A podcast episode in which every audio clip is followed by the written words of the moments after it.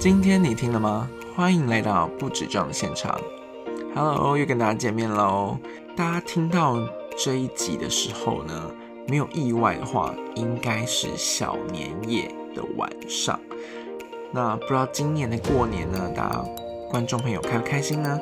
我们挥别了，嗯，二零二零的这个阴霾要影响，就是二零二一年新的牛年，然后希望大家都会有一个新的气象。既然小年要上，那当然这一集就要来聊一下过年。理当来讲，就是过年对我来说，我觉得是一个很值得庆祝的事情啊。但是因为嗯，随着年龄的长，年龄长大，我觉得小时候当然是很开心，但是好像年龄变大之后，开心的程度好像是会越变越少。比如说像你小时候可能还在妈妈在扣的时候啊，其实最期待是不是就是领压岁钱呢？比如说长辈的心意啊，爸妈的心意啊，就是会让你觉得很开心。而且过年的时候，就是可以穿新衣服、穿新鞋子。好，这是我家的传统啦，至少一定会有一个新衣服这样子。那长大之后要自己买，小时候是爸爸妈妈买买这样子。我记得小时候就是一直可以领压岁钱嘛。那直到说就是大家族的长辈就是慢慢不在了，所以后来呢就是没有，比如说在除夕夜就。不一定有全，就是整个家族的这种大型的聚会，反而是可能是比如说初三、初四啊，会跟比如说你的叔叔婶婶啊，或者是嗯表哥表姐啊、舅舅阿姨啊见到面的时候，可能会有有时候就是会有礼尚往来嘛，就是会包一下这样子，要不然呢，就是会剩下是家人的互相互相的祝福啦。那。长大之后呢，好像比较没有小时候的那种纯粹的感动跟开心，因为小时候真的很单纯，不用想太多。现在长大之后，取而代之是不同的压力，比如说，比如说呢，像是，比如说像像现在可能是发年终的时候啦，或者是嗯，比如说要包给妈妈压岁钱，或者是要被问到很多问题的时候。好，那今天呢，就来聊聊我自己觉得。我回想过有关过年的经验，有可能是好的吧，也有可能是不好的。第一个呢是有关于同才之间的比较，还有父母之间的比较。比如说，像我记得每一年回去，可能有时候会是，比如说你是需要返乡嘛，你可能会跟小时候的朋友啦，或者是同学们会有聚会，那或者是家人。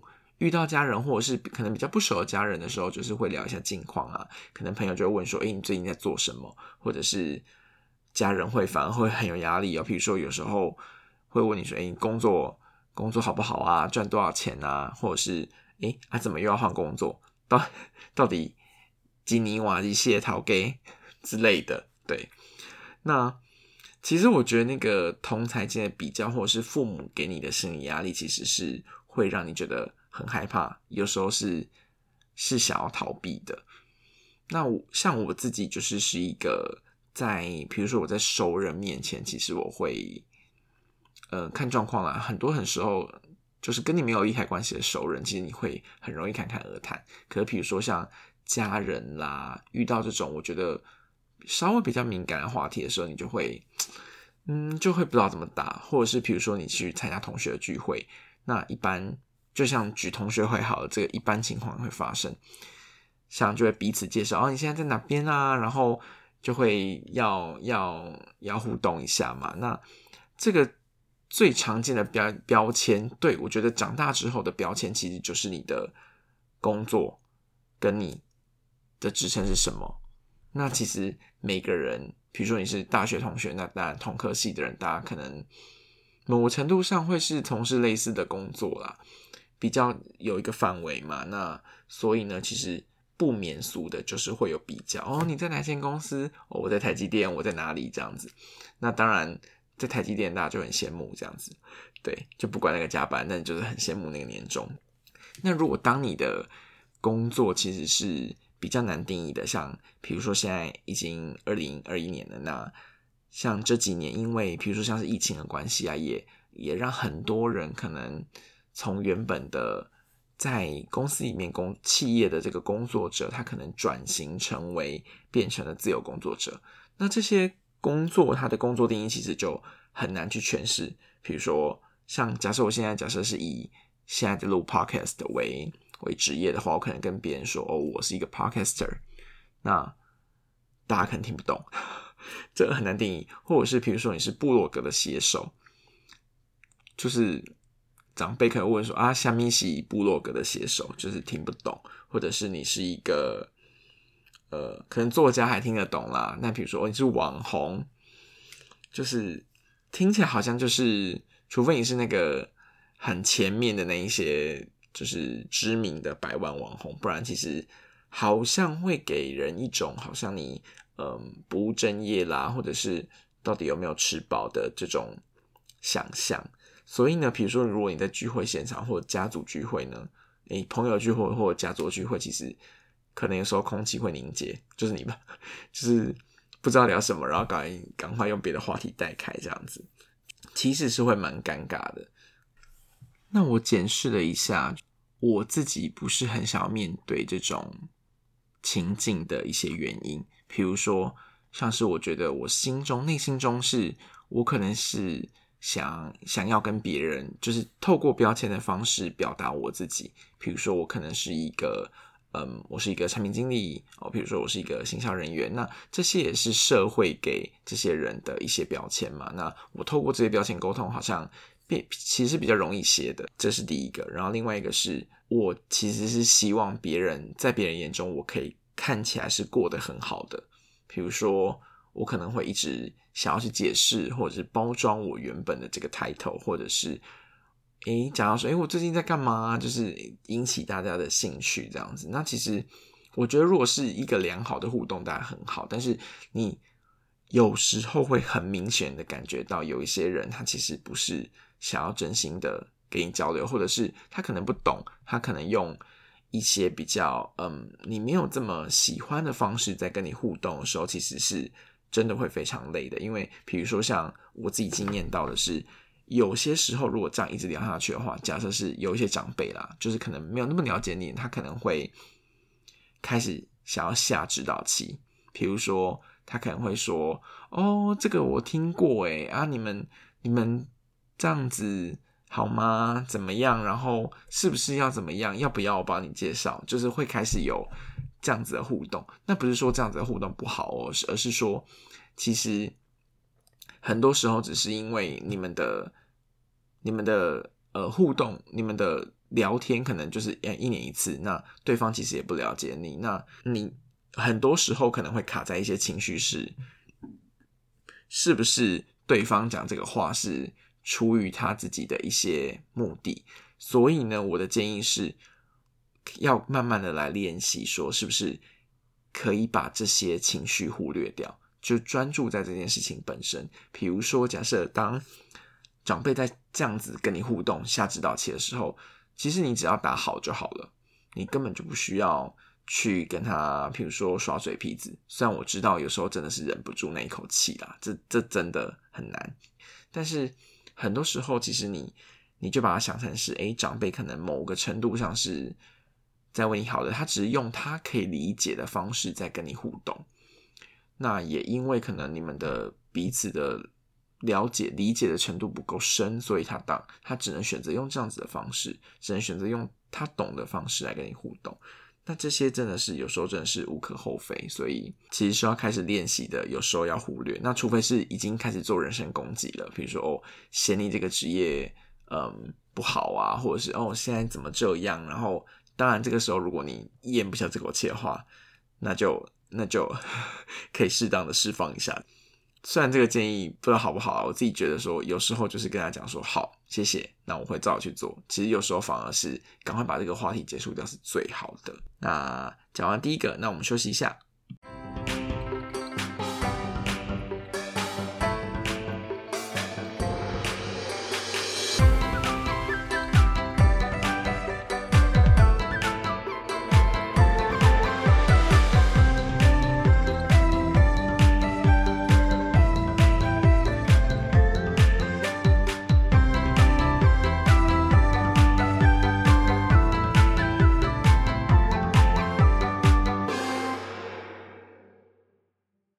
好，我们回来喽。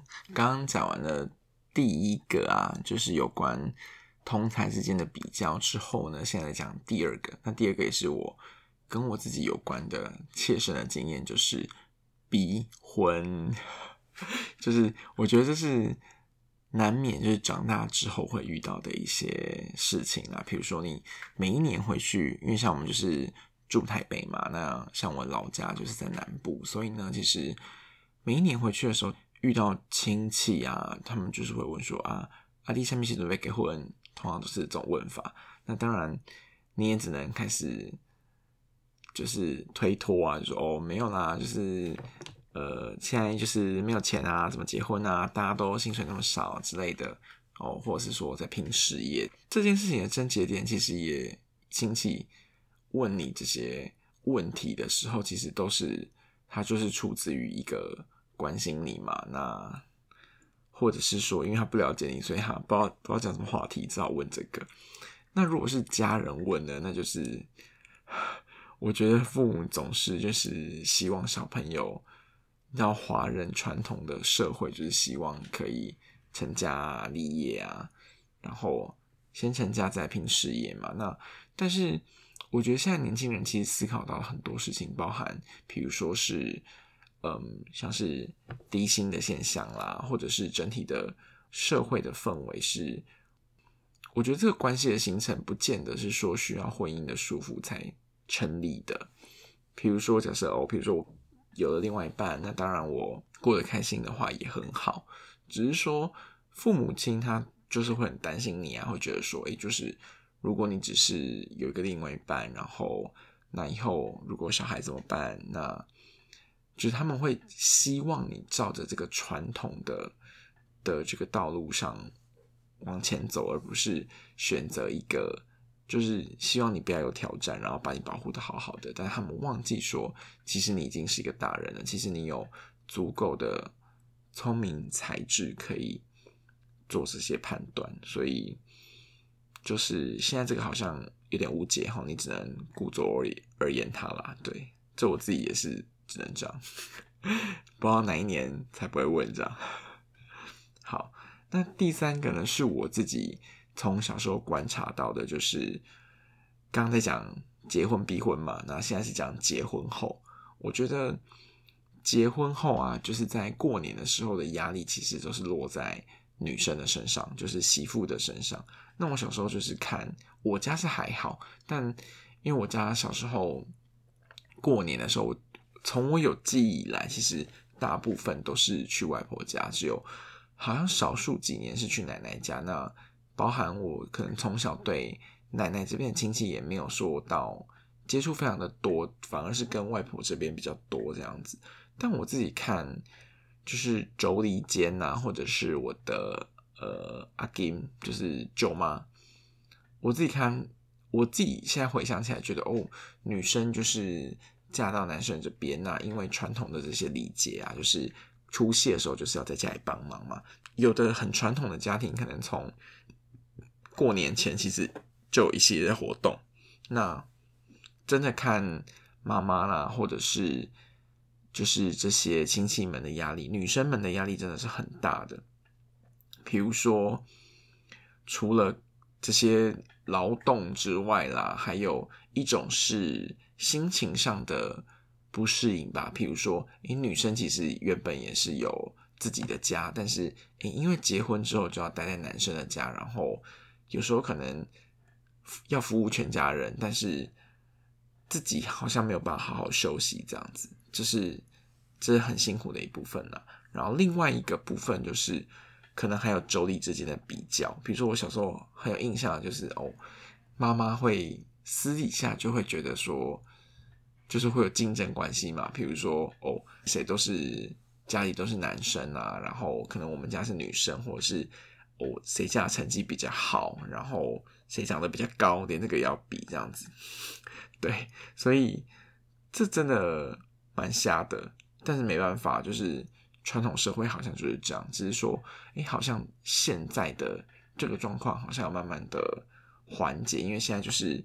会比较趋向是小家庭嘛，对，所以传统的女性真的很辛苦，尤其是像他们是在夫家，我觉得这样看起来就是他们在夫家是一个，嗯，其他都是有血缘关系的人，那很多都是以父权、父，诶，就是男生的这个霸权为主的这个华人传统社会，所以女性的地位在家庭里面相对在过去是比较比较低的，这是不会演。那当然，这种心理的孤独感就是。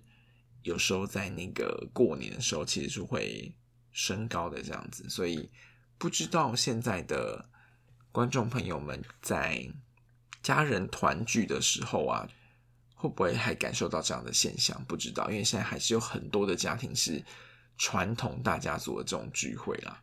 那我自己现在是已经变是，哎，我只是回去跟家人聚聚，那就是几几个人这样子。那比如说初二、初三，我。我自己有姐姐，那他们嫁出去会回娘家，那就是大家一起吃个饭，就是会是蛮 peace 的这样子。对，所以如果今天假设家里的长辈啊、妈妈就遇到这种状况的时候，我觉得在过年的时候不妨多多关心自己的家人还有妈妈，然后多做一些心理上的交流。虽然知道有时候一年没回去几次，的确这个关系会有点生疏，那没关系，我们就是。平常就是要多做练习，好。然后最后呢，我想要讲的是，就是我自己最近就是看到一个很好的示范，这个时候要来称赞一下卫福部的小编，就是要顺时钟一下。就是我觉得我有一天就是在，因为我们现在每一天不是都会看防疫的有关时钟部长的这个记者会嘛，就是针对防疫今天的案例这样。那有一天呢，我就看到卫福部的小编，就是针对过年，他就发了一个贴文，他就说讲一下说，哎，过年的时候要怎么做防疫这件事。但他切的这个角度呢，他是用就是跟小朋友，哎，跟大人来对话，说我们要怎么样跟小朋友、大朋友互动。比如说，他就举了一个几个良好的示范，他就是他就讲说，嗯，第一个就是要尊重孩子的身体，第二个是不强迫。孩子打招呼。第三个是不要用羞辱的方式比较孩子。第四个是不要故意捉弄跟激怒孩子。我觉得这一个贴文真的是，如果大家有看到的话，我看到的时候我真的是拍手叫好，因为我觉得是很难得有，嗯，比如说现在是政府单位啊，我觉得用这种方式去跟，嗯。一般民众做互动，我觉得这个角度真的是非常的厉害。比如说，他就讲到尊重身体的部分是，比如说不能因为防疫的关系，所以不能轻易的拍头或者是摸小朋友的脸，不能因为很可爱就要捏对方这样子，要尊重小朋友的意愿。那除了除了在讲防疫的这个话题之外，它其实也是一种现代人针对每一个人身体自主权的一个。一个基本的尊重，不管不不管你的嗯所谓诶阶级平不平等等等的这些议题，比如说像传统就是诶大人跟小孩子，大人跟小孩子就是有个上对下的关系嘛。那当然传统上大人可能就会想说，诶觉得你很可爱就想要捏，但是现在就是借着这个防疫的话题，就是做一次这样的宣导，我觉得真的是非常的厉害。好，所以。嗯，希望这些嗯大人们，也就是我我们我们也算是啦，就是我们也渐渐迈入大人的年纪，就是希望大家都可以多多学习，然后尽量以身作则这样子。好，我自己觉得是，当我自己不喜欢这样的时候，我就不应该我自己长大之后去当一个我不喜欢的那个大人的样子。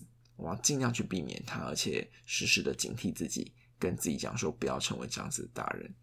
好，那二零二零年呢已经过去了，那希望呢就是一个最坏的时代，那也希望未来呢是一个越来越好的时代。二零二零年，我们期待整个世界、整个社会都在慢慢的变好。好，那如果有任何的问题或任何的回馈的话，都欢迎写 email 给我。那或者是到我们的 Apple Podcast 留下评分，或者是透过比如 Spotify 或者是 Sound 或 First Story 的这个管道呢，来聆听我的节目。那喜欢的话，也欢迎按赞跟订阅。好，那我们这集就到这边喽。